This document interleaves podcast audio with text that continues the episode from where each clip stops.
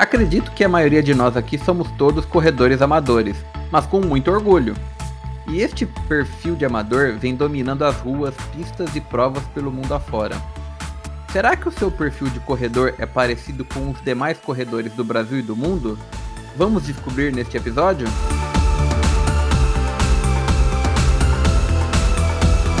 Olá, caro ouvinte! Seja bem-vindo ao Tô na Correria Podcast, um veículo de comunicação voltado para amantes do esporte e principalmente da corrida de rua. É um prazer enorme tê-lo neste episódio. Eu sou o Alicino Moura. E eu sou o Daniel Heck.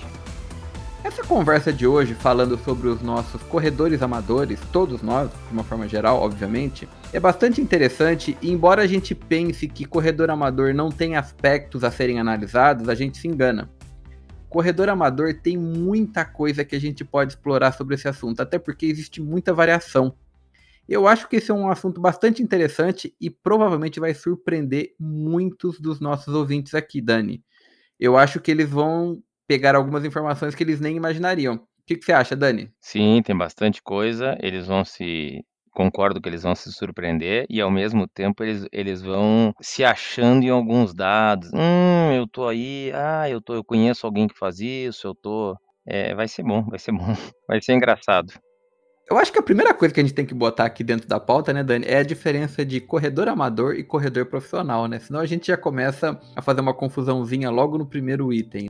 Bom, vamos lá. Corredor profissional, para a gente entender, é todo mundo que usa a corrida como profissão ou sustento. Vamos deixar bem claro. Geralmente essa pessoa é um atleta e ele é movido por patrocínio, ganhos, né, através de provas, os prêmios dela e vive dessa atividade. E às vezes ele engloba alguma outra situação, como dar palestra, ter algum canal no YouTube ou fazer alguma coisa do tipo, ter uma mídia social, divulgar produto de empresas, coisas desse tipo.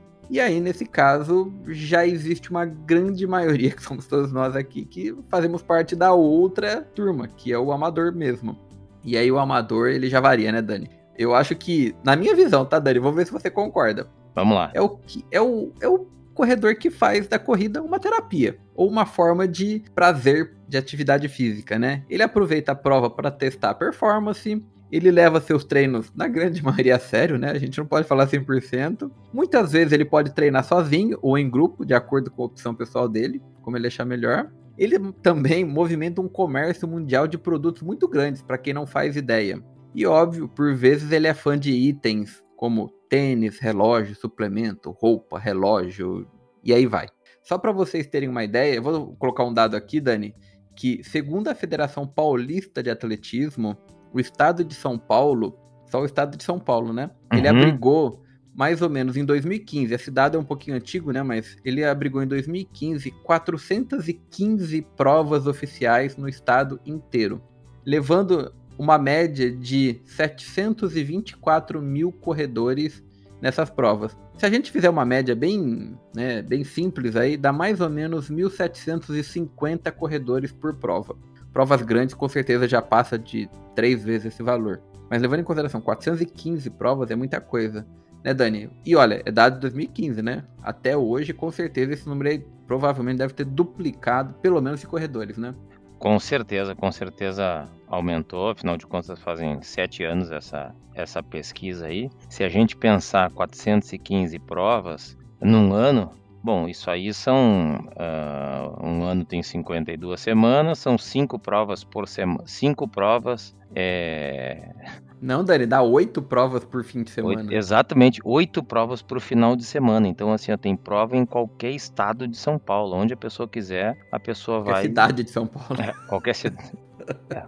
Tem, tem, tem oito provas por final de semana em qualquer cidade do estado de São Paulo. Então, é, é muita prova é, o, o que quiser fazer, tem opção. Tem prova, com certeza, prova grande, pequena, prova que tem profissional, prova que tem amador. Então, com certeza esse número cresceu.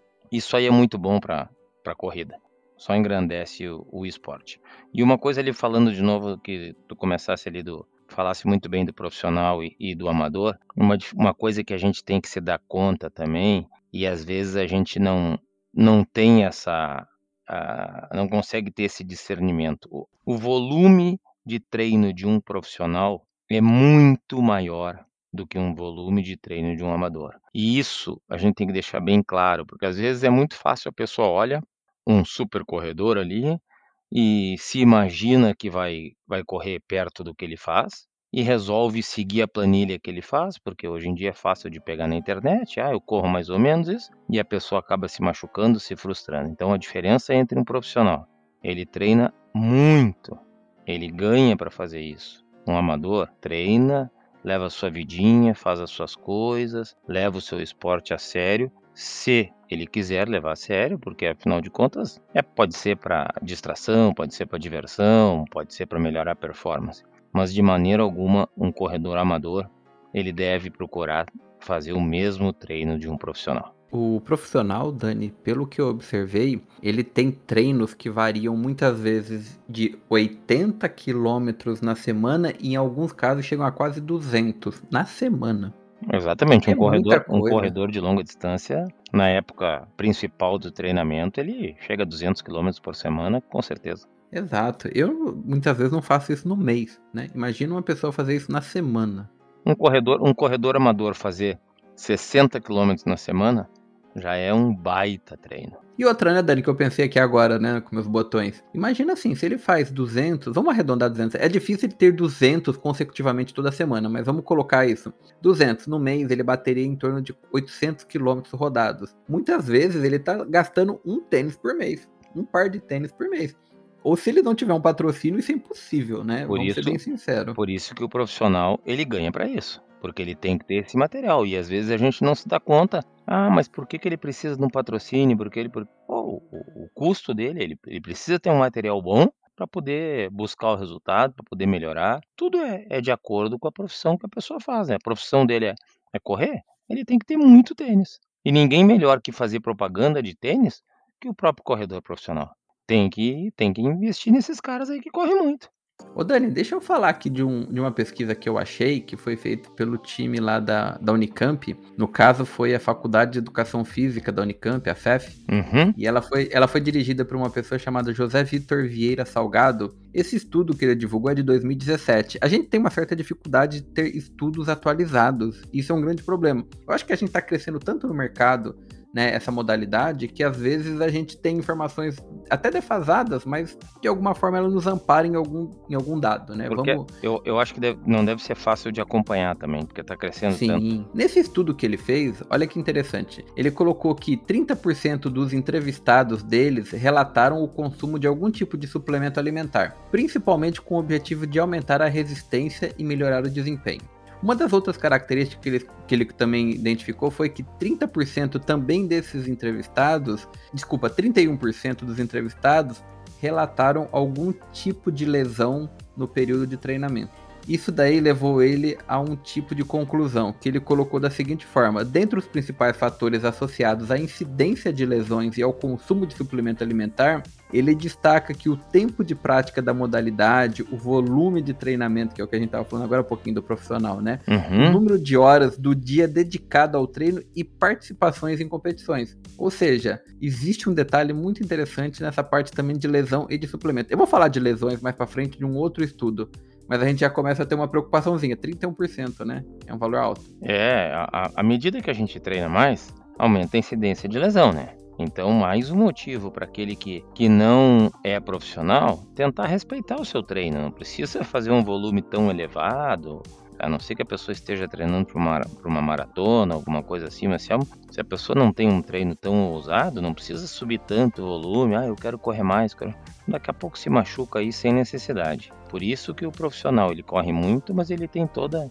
Normalmente ele tem uma equipe multidisciplinar por trás dele para ajudar na parte eh, fisioterapêutica, na parte de recuperação, na parte alimentar, inclusive com suplemento adequado para melhorar a recuperação muscular, tudo, tudo isso. Ele tem uma, uma equipe, né? A pessoa já sabe como se amparar, inclusive tecnicamente e através de um, de um corpo disciplinar para essa área. Ô, ô, Dani, eu até achei engraçado que dentro dessa conversa de corredor amador, existem muitas variações. Cada um define diversos tipos de corredor amador. Ah, tem o corredor assim, o corredor assado, o que corre de um tipo, corre de outro. Mas uma das coisas que eu achei muito interessante foi que é, foram categorizados cinco tipos de corredores amadores. E eu achei legal essa parte porque por exemplo, eles colocaram da seguinte forma: um dos tipos de corredor amador é o corredor social. Ele foi caracterizado como aquela pessoa que é o momento de reunir os amigos, realizar atividades em grupo, tirar fotos e para ele o mais importante é curtir a vida, através da corrida, obviamente. E depois tem um outro que eles também colocaram aqui que é o chamado corredor desafiador. É aquele que os desafios pessoais sempre acima de tudo. Para ele uma prova é prova. Não tem essa de entrar para brincar ou não. Eu acho que eu sou um pouco desse. Tá? Sei não. Mas eu acho que é aquele cara que, assim, ele não brinca em serviço, né? Treino é treino, jogo é jogo. Então é bem legal isso daí. Talvez eu seja um desses. O outro que ele colocou também aqui na pesquisa, né, na, na avaliação desse estudo, é que existe o corredor pensador. Esse é uma pessoa que usa atividade como uma forma de refletir sobre a vida, eliminar o estresse do dia a dia. É aquela pessoa que a corrida é a válvula de escape. É uhum. É aquela que ele usa a corrida como uma forma de sair da rotina, né? E, lógico, praticar saúde, né? Qualidade de vida.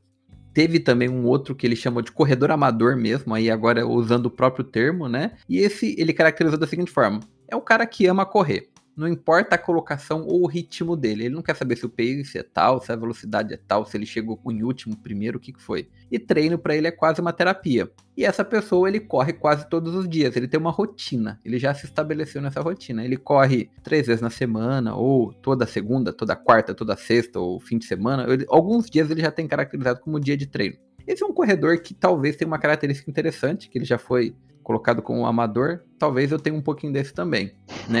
A, é, não dá pra gente se encaixar em um só, né, Dani? Tem esse detalhe, né? É, a gente é, nunca depois sabe. Depois eu vou falar um pouquinho ali também. E o último aqui, eu vou deixar, eu vou falar o último, depois você comenta todos. É o corredor que eles chamaram de gastador. Mas aí o gastador não é de dinheiro, não, né? De, no sentido de consumo é o gastador que o mais importante para ele é gastar caloria em todos os treinos. É aquele cara que tem que sair molhado, pingado, cansado, ajoelhado, sabe? Assim, no sentido de se o treino não for pauleira, que ele não consegue nem respirar, para ele não foi treino. Aquele treino que a gente faz de longão, com ritmo bem devagar, sabe, Dani? Que no final das contas ele só saiu dali cansado pelo tempo e não pelo, pelo treino ser desgastante não vale a pena. Pra ele não, treino tem que ser aquele na pauleira. Esse eu enxergo muita gente assim. Eu não sou desse. Eu, eu já fui talvez no passado, mas esse com certeza eu não sou mais. Depois que eu tive minhas lesões, depois que eu tive a minha maratona principalmente, que ela me ensinou alguma coisa na vida, esse eu sou aquele cara que não é assim todo treino não. Mas eu vejo que a grande maioria, principalmente aqueles que correm sem muita orientação, tem que ser assim. Eu saio para correr, eu sempre vou dar o melhor de mim, no maior pace que eu puder, e muitas vezes os treinos são todos iguais.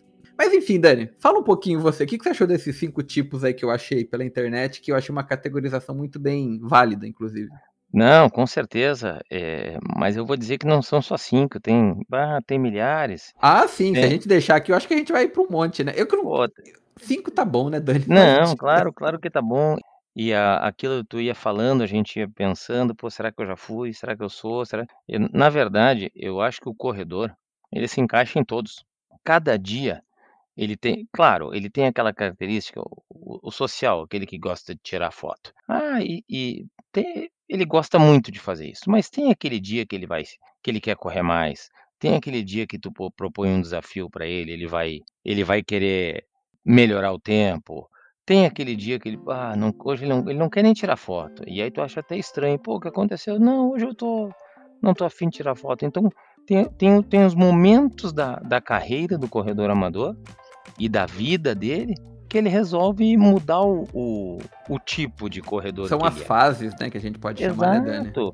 Exatamente. Todos, todos nós temos isso, todos nós já passamos por alguns momentos assim, e isso faz parte. É bem do, do corredor amador mesmo. Então, ah, corre, corre demais, quer, o, quer ser o campeão do treino, cada treino tem que ser melhor, eu não quero escutar ninguém, eu quero eu quero ganhar, eu quero ganhar, puxa, aí dá errado, se machuca, o que, que aconteceu? Então é, é, é, a gente tem que tentar achar a melhor forma com que a gente se adapte ao treino. E aí a gente pode virar o, o, social, o desafiador, o pensador, o amador ou o gastador. Ô, ô, Dani, deixa eu te contar uma história, porque a gente falando sobre isso e você falando do social que gosta de tirar foto, eu lembrei de uma história. Em Campinas a gente tinha um grupo, que inclusive eu quero mandar um abraço para eles lá, que é o Papo de Maratonistas, e dentro desse grupo a gente tinha um, uma corredora que a gente queria que ela alcançasse os 10k abaixo de uma hora. Uhum. E o pessoal ajudou ela, inclusive, escoltando mesmo, fazendo coelho pra ela. Tá? Eu não vou contar essa história quem é, porque é muito chato, né? Mas assim, foi engraçado, mas ela tinha um problema. Se ela visse um fotógrafo na corrida, ela parava pra foto. Então a galera começava a esconder os fotógrafos Esconde. dela pra ela não atrapalhar no tempo. Sim, porque senão, exatamente, senão vai, vai parar o objetivo. Tem aquele corredor, e todo mundo já passou por isso, todo mundo já, já conheceu essa pessoa, que no meio da corrida ele tira foto com o celular dele. Ele corre, ele corre e ele, ele não para. Ele vai tirando foto, ele vai se filmando, ele vai. Tem de, tem de tudo, é a, é a forma e a gente não pode julgar. Pô, mas como é que tu faz isso? Ah, é, é, o- é o- ele gosta de, de, de correr assim e é muito melhor. Pra, se a gente for pensar, é muito melhor ele correr tirando foto do que não correr. Assim, não existe regra de certo ou errado, né? Mas é, é como Acho a gente não. categoriza, como a gente gosta de botar esse tipo de situação em evidência, a gente leva em consideração. Mas eu concordo contigo. É muito melhor você correr, independente de correr, como tá aqui, né? Que a gente colocou, independente do ritmo, da colocação, né? Exatamente, Do que exatamente. deixar de correr, né? Você que ganhou gente- de quem ficou no sofá, né? Era essa regra que a Exato. gente O que a usava. gente, o que a gente não vai ver é um corredor profissional com celular. Isso a gente não vai ver. Porque afinal de contas, a, a função dele não é tirar foto. Deixem que a, a gente tire a foto dele. Ele tem que correr e, e tentar fazer o melhor possível naquele dia.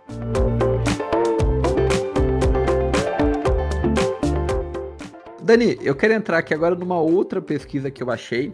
Essa daqui, inclusive, ela aborda muitos tópicos que de repente a gente vai começar a descobrir um pouquinho das características dos corredores. Ela foi uma pesquisa feita e publicada em 2018 por Mais duas atual pessoas. aí. É, mais atual. Inclusive por duas moças, que eu, inclusive, vou dar os créditos a elas, porque o estudo que a gente está usando aqui é delas, que é Ana Laura Felipe Braga e a Letícia Dias Pádua Pires. As duas são da, da, da Universidade Federal do Paraná, em Curitiba. Elas entrevistaram ao todo mais ou menos 1.150 corredores. Foram 621 homens, 529 mulheres, que responderam cerca de 34 perguntas. Não vou falar todas porque senão fica muito grande. Mas enfim, muitas delas eram do Paraná, tinha um pouquinho de São Paulo, um pouquinho de Santa Catarina e muito pouca, 1% só, de Minas, Rio Grande do Sul e Rio de Janeiro. É uma pesquisa interessante. E olha que legal que foi, Dani. Dentro dessa turma que ela pesquisou, dos mil e poucas aí que foram entrevistados, 36% eram pessoas na faixa de 35 a 44 anos, os corredores.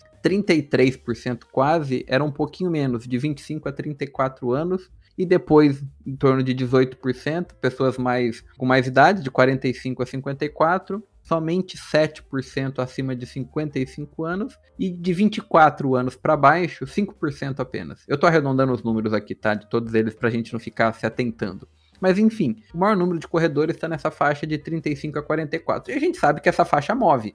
Como a gente foi, foi uma pesquisa de quatro anos atrás, essa faixa moveu, mas a gente sabe que podem ter aí muitas pessoas, de repente, em outras faixas etárias também. Essa, essa faixa etária tem muito a ver também com a, a condição, não condição financeira, mas a condição profissional da pessoa, que permite com que ela faça uma atividade física. A pessoa já está numa idade que ela consegue ter uma, uma vida mais estável. Sim. Os filhos, a partir dos 35 anos, claro, não generalizando, mas a partir dos 35 anos, os filhos já, já saíram daquela fase de 3, 4 anos, que precisam, já estão numa idade um de pouquinho atenção, né? maiorzinhos, né? É, Uhum. então a pessoa já consegue prati- praticar a, a atividade física.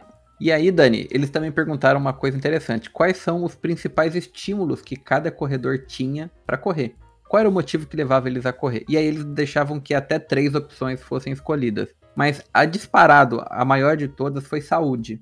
O maior motivo, 80%. Depois tinha o mero prazer de correr, apenas 73%. Depois a outra preocupação era condicionamento, 56%. Olha, então os top 3, saúde, condicionamento e prazer. E depois entrava outras com menor porcentagem, que era 30%, 31%, lazer, emagrecimento. A outra era amigos, aí era o corredor social, né? Que a gente falou um Uhum. lá na frente. O outro era contato com a natureza, provavelmente pessoas que gostavam mais de trilha, coisas do tipo, imagino eu.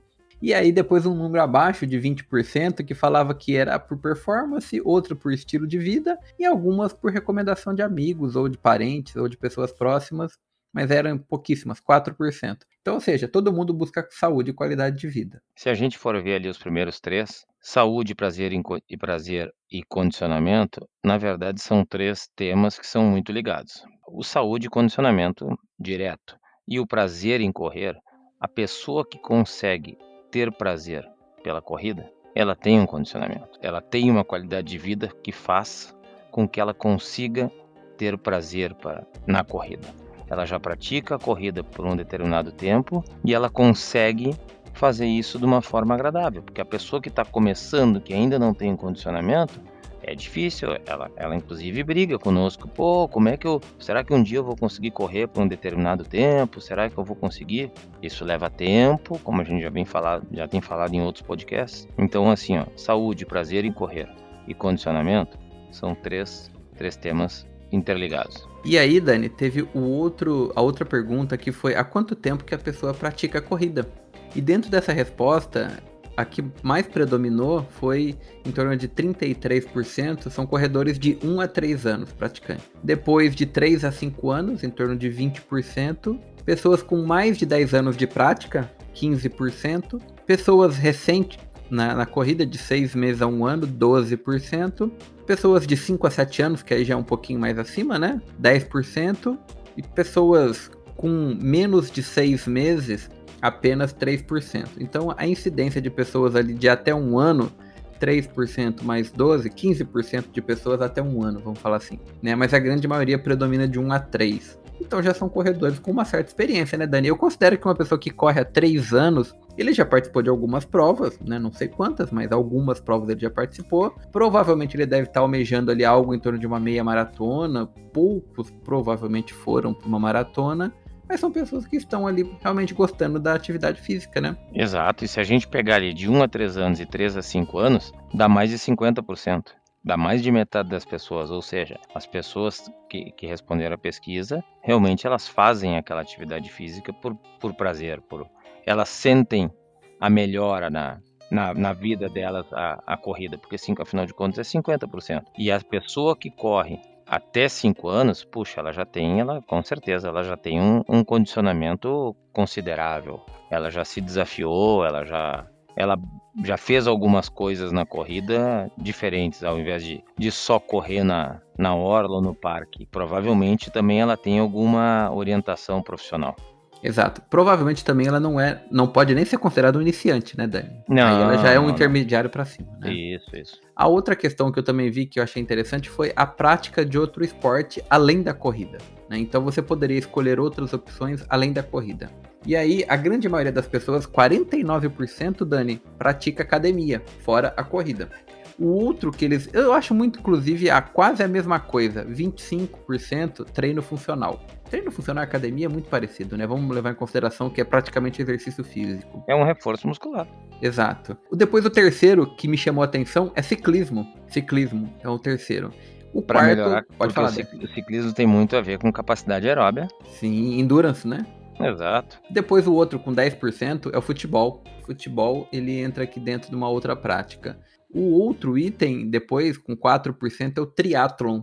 Ou seja, aí já entrou tudo, né, Dani? Já entrou o ciclismo com a natação e mais a ah, corrida, não, né? exatamente. Aí, só para lembrar aquele podcast que uma vez a gente falou, que um dos esportes que menos lesiona é o triatlon, justamente pela variação de, de esportes que a pessoa É, faz. 4,2% é triatlon. Então, ou seja, o nicho de loucos é muito pequeno ainda. né? É Vamos que- colocar é- assim. É, não. É que o triatlon, ele, ele requer algumas coisas. A, a- a própria. Uma coisa que não, que não, não citaram aí, por, por ser Hum. difícil também, não difícil a prática, mas é difícil o acesso à natação, né? Que não, não tem nessa É. pesquisa. Mas ela é tão difícil quanto o triatlon, porque o tempo que a pessoa leva para ir numa piscina, ela leva até a piscina, ela nada, ela toma banho. Puxa, então isso envolve muito, muito tempo que a pessoa tem que ter disponível para praticar essa, essa atividade. A natação não saiu em nenhum dos itens aqui, né? Porque a gente falou do triatlon 4%, mas depois, abaixo do triatlon, o outro com 3,5% é o crossfit. E depois os outros menorzinhos, que é 2%, ficaram praticamente o pilates e o vôlei. E o outro, que mas aí eu acho um valor muito alto, que foi 13%, foram as pessoas que responderam que não praticam nenhum esporte a não ser a própria corrida. Então leve em consideração aí que a gente falou de mil e poucas pessoas, mais ou menos 150 pessoas, Dani, né, chutando aqui mais ou menos por cima, não praticam nenhuma outra atividade a não ser a corrida. A gente vai entender esse assunto mais lá pra frente quando a gente entrar num outro tópico, o que que isso impacta, só a corrida, só a corrida, né? É que, na verdade, a prática de um outro esporte, de novo, a gente vai tocar naquele ponto da condição da pessoa, né? A prática de um outro esporte, ela requer financeiramente alguma, ela tem uma despesa, ela precisa, a pessoa precisa ter um tempo extra para praticar outra atividade e tudo isso acaba sendo mais difícil. Se a gente pensar assim que só 13% não pratica, é muito. É, É muito? É, é bom. Na- Não, na verdade, assim, ó, é pouca gente não pratica. É isso que eu quis dizer. Ah, entendi. Eu acho Por quê? muito, mas você achou pouco, entendi. É, na verdade, eu acho. Porque, na verdade, ela não pratica outro esporte, ela pratica a corrida. Sim, sim. Então, na verdade, seriam dois esportes. Se a gente considerar que a quantidade, a, a população é menos de 10% da população mundial pratica atividade física, aqui a gente tem uma pesquisa que 13% não praticam duas atividades, puxa, É. é bom? Sim, sim, eu entendi, eu entendi o que você falou. Mas por outro lado, eu vou olhar o copo meio cheio, que é 49% mais quase 26% usam ou academia ou um treinamento funcional. 75% fazem Isso é força muito bom. muscular. Isso é muito bom. É bom demais. Sim. E aí, Dani, a próxima questão foi a seguinte: qual que é o seu local de treino? Ou o seu principal local de treino? Porque a gente sabe que todo mundo corre em vários locais, né? Mas qual é o seu principal? A grande maioria, óbvio, isso é, todo mundo sabe, rua, 57%. E aí depois eles colocaram outros aqui que eu acho que inclusive eles entrariam no mesmo tópico, que é uma pra, um parque, 28%, e uma praça, 1,5%. Então eu vou considerar que praticamente a gente tem quase 30% entre parques e praças, que vamos dizer que é literalmente quase a mesma coisa. Quase 90% é pra rua. Exato. Depois a gente tem em academias, quase 8%. Em academia a gente tá falando de esteira, que na academia você treinar corrida é só na esteira mesmo. Outros tipos de modalidades, 5%, mas aí eu entendo que outros tipos seria tipo você treinar em ambientes mais rurais. Entendo que esses outros seriam, né? Porque é o que sobra, né, Dani? É, pode ser, pode ser escada, pode ser. É. É, local de treino de corrida, né, Dani? Mas é- mas a é pessoa mi- treina corrida na escada, é meio É. perigoso. Mas acaba sendo poucos lugares diferentes. É, exato. Eu acho mais o meio rural, talvez seja esses quase 5%. E o último item aqui, com menos de 1%, é esteira em casa. É Mas onde tu entra aí, né? É onde eu tô, né? Eu sou um dos poucos aqui que tô nesse menor número aqui. Não, mas o, o teu item não seria 1% na casa, seria 1% na garagem. É, o meu é na garagem, não é nem na casa, né? Minha esposa nem na casa deixou, tem que ser na garagem. Essa é a parte ruim. Mas tranquilo, vamos pro próximo aqui, ó, Dani. A frequência de corridas por semana. Quanto que você corre por semana? Quantas vezes? A grande disparada aqui, 44%, chega a correr três vezes na semana, a média. Depois, quatro vezes na semana, 23% de pessoas correm. Depois, duas vezes na semana, 16% das pessoas correm. Cinco vezes ou mais, somente 12%. E uma vez na semana só, 3,5%. Eu entendo que uma vez seria mais no fim de semana, né? Talvez Ah, naquele momento. provavelmente, Uhum. provavelmente. E a gente pode ver ali que duas vezes, que na, eu considero pouco, e cinco vezes eu considero demais, a percentual é muito parecido, né? Sim, sim. Tipo, ou a pessoa ela, ela faz pouquinho ou ela faz demais. Então, e, e eu concordo ali que três vezes o percentual é, é quase 50%. Na minha opinião, é o, é o ideal. Para uma pessoa amadora, não, não tem por que correr mais. Eventualmente a gente faz algum treino, mas, mas de modo geral, três vezes é. Já é difícil a gente cumprir, uma planilha fazendo três vezes. A vida tem tanta coisa que, que às vezes não é fácil manter as três vezes. Exato, eu também concordo. Três vezes eu acho que é o mais comum que a gente vai ver. Eu já fiz quatro vezes na semana, mas foram em situações muito específicas. E a gente sabe, né, Dani, quando a gente faz quatro, um dos treinos, pelo menos, é aquele treino mole, né? Que você literalmente tá cumprindo uma tabela para manter o seu corpo ativo. E não para dar pau, né? Pra ser o corredor gastador, né? Como É, daí a, gente, daí a gente tem que pensar, pô, por que que, por que que eu preciso desse treino realmente? Eu eu é, É só trabalho ter volume, provavelmente, né? Só pra ter Exato, mas- volume. Mas, mas fica enfim. de opinião de cada um. E aí a gente entra aqui num outro ponto interessante que é o volume de treinamento por semana. Quantos quilômetros você corre na semana? Olha que legal. Quando a gente tá falando deles, Dani, praticamente a maioria, 24%, corre de 10 a 20 quilômetros na semana. Que eu já acho um valor bem interessante. Correr de É 10 a aqui- é- 20. É aquilo que eu falei, de 10 a 20, a pessoa corre mais ou menos 60 km por semana. Para um amador, pô, é maravilhoso. Não, não, 10 a 20. Você tá falando de 10 a 20, 60 é de um profissional. Não, não, não, de- não. 10 a 20 por semana dá mais ou menos uns 60 no mês. Ah, sim, arredondando 60 a 80, né? Vamos falar assim. Exato. Legal, eu acho interessante esse tipo de coisa. 24% uhum, uhum. praticamente, aqui arredondando os valores. E depois, 21 a 30 quilômetros por semana, 20% das pessoas. 21 a 30 já é um volume até um pouco mais considerável. Depois a gente tem de 31 quilômetros a 40, 17%. Aí já são pessoas com um pouquinho mais de volume. Acima é. de 50 quilômetros, Dani, só 10% do, do, do, do pessoal faz por semana. Daí, aí a pessoa que já está treinando para é. maratona, meia maratona. Que, que, aí são pessoas bem condicionadas que já estão acima de acima de meia maratona. Exato. Aí essas pessoas no final elas não estão nem procurando quilometragem, elas estão procurando mais performance e resistência para ter um pace bom, né, Dani? Já é uma outra situação, né? Exato. São, são pessoas que correm pelo, pelo menos três vezes na semana. Aí, só pra gente usar o mesmo conjunto, acima de 50 quilômetros é 10 né, 10,5%, e pessoas de 41 a 50 km são 10%. Então, se a gente juntar pessoas de 40 km para cima, 20% do, do, é. do, do público né? É bastante. E só 3,5% dos entrevistados correm 5 km na semana. Aí já é uma questão bem simples. Talvez essa pessoa de 5 km é aquela que aquela tem uma que frequência corre um dia. Um dia na é semana, provavelmente um o fim de semana. Final, de semana ela, ela nem corre 5 km, ela vai ali e corre meia hora. E o, e o que dá é o que dá. É, provavelmente ela aproveita um sábado de manhã, um domingo de manhã. É os horários mais comuns que a gente vê pessoas em parques, principalmente ou nas ruas, né, correndo. E corre se o tempo estiver bom. Ah, sim. Tem esse detalhe, se chover, esquece. É. é. E aí, a próxima pergunta foi: você tem acompanhamento profissional? Ou seja, você tem algum educador físico te auxiliando ou alguma pessoa? 54% disseram que sim, e 46% disseram que não. É quase um meio a meio, né, Dani? Quase um meio a meio ali de, de sim e não. A, a cada um que disse sim, provavelmente teve um que disse não ali.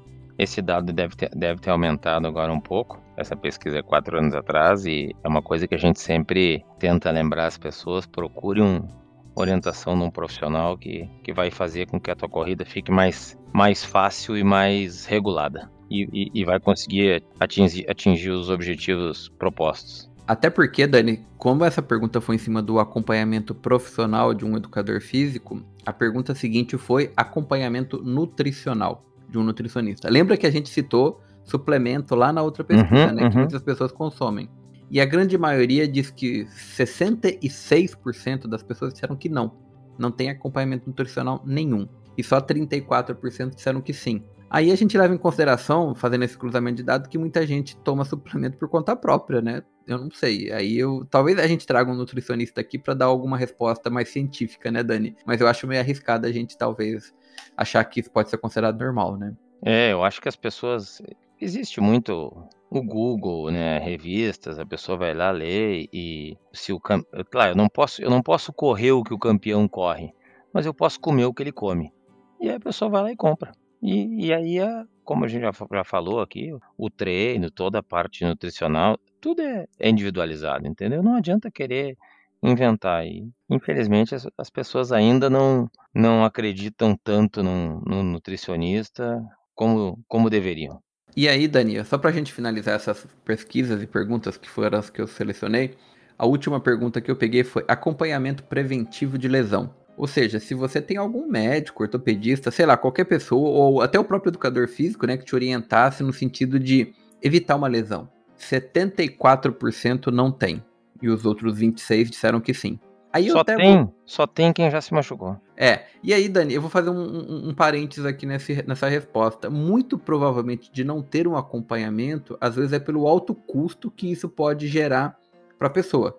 Eu posso imaginar que essa possa ser uma alternativa, não sei. Porque geralmente você ter uma consulta médica ou um exame talvez gere custos para muitas pessoas. E talvez isso seja o fator que alguns se limitem. Estou aqui elocubrando, não tenho certeza de nada. Mas eu concordo contigo. Quem teve lesão dá valor a um educador ou uma pessoa que te acompanha. Ah, exatamente, exatamente.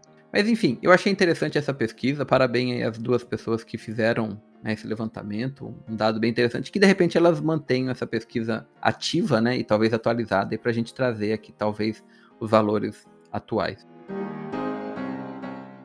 Ô Dani, eu vou fazer aqui um, um parênteses agora para um outro tópico do corredor amador, que eu acho interessante, que a gente separou aqui.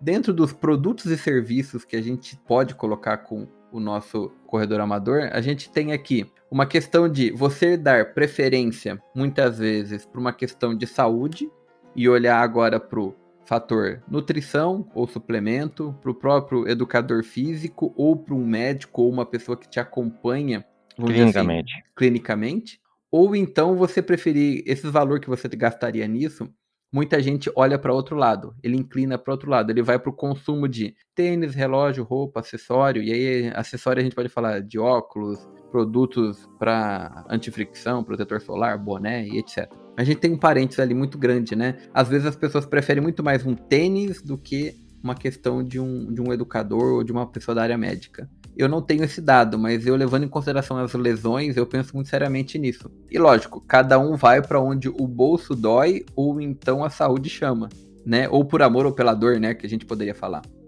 É, é bem isso. Eu acho que inicialmente a pessoa a pessoa começa com, com as roupas, com os acessórios.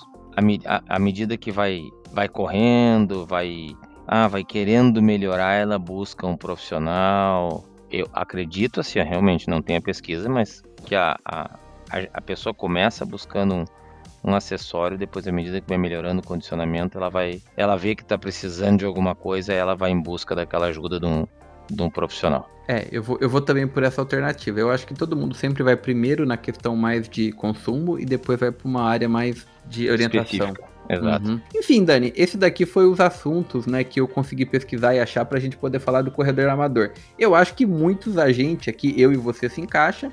O nosso ouvinte com certeza também, mas a gente quer que ele deixe a sua opinião. Em qual deles que vocês se encaixam, em qual deles vocês não se encaixam. Essa pesquisa que a gente citou foi válida, não foi, é muito diferente da sua realidade.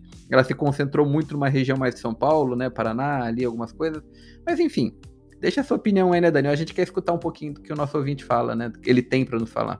Claro, eu acho que, que todo mundo tem o seu a sua característica do o corredor X ou Y. E agora eu me lembrei de uma quando eu treinava a equipe lá de, de Porto Alegre, todo final de ano a gente tinha a votação dos, dos, melhores do ano, coisa assim. E, e, e, tinha algumas características de corredores e, e a gente tinha o corredor fashion, que na verdade não era o corredor fashion, era o fashion do ano. E durante uns três ou quatro anos era o corredor e a corredora, né? A corredora variava, mas o corredor era sempre o mesmo. Ele corria bermuda, camiseta, tênis e meia, boné, tudo combinando, a pulseira do relógio, tudo. Era difícil ganhar do Mário. Você já entregou até quem é, né, Não, mas ele vai saber que é ele. Não, não tinha como. Não tinha como. É, eu acho uma coisa interessante. A gente brinca com isso porque é motivo de, de risada e socializar com o pessoal. Claro, claro. Mas é verdade, a gente tem muito disso. Talvez na corrida seja mais diferente. Ou talvez isso impere mais no, no cenário feminino que gosta de combinar roupa. Não no sentido de reclamar, tá, pessoal? Mas no sentido de ser né, mais exigente com roupas. Pelo menos eu observava mais isso em academias, né? Mas. Ah, sim. Enfim, o importante é, se você se sente bem ou isso para você é uma questão de, de estar bem psicologicamente, vá em frente, né? Com Ninguém certeza. se mete na sua vida porque acha que pode ser certo ou errado. Dani, grato pela conversa, pelo bate-papo. Espero que essa nossa pesquisa tenha ajudado o nosso corredor aí a trazer algumas ideias e, e também nos mandar aqui, o, seja o seu áudio, ou escrever no nosso episódio o que achou. E vamos lá, pessoal. Este daqui é o Tô na Correria Podcast um podcast destinado a todos os corredores de rua do Brasil e do mundo que falam português.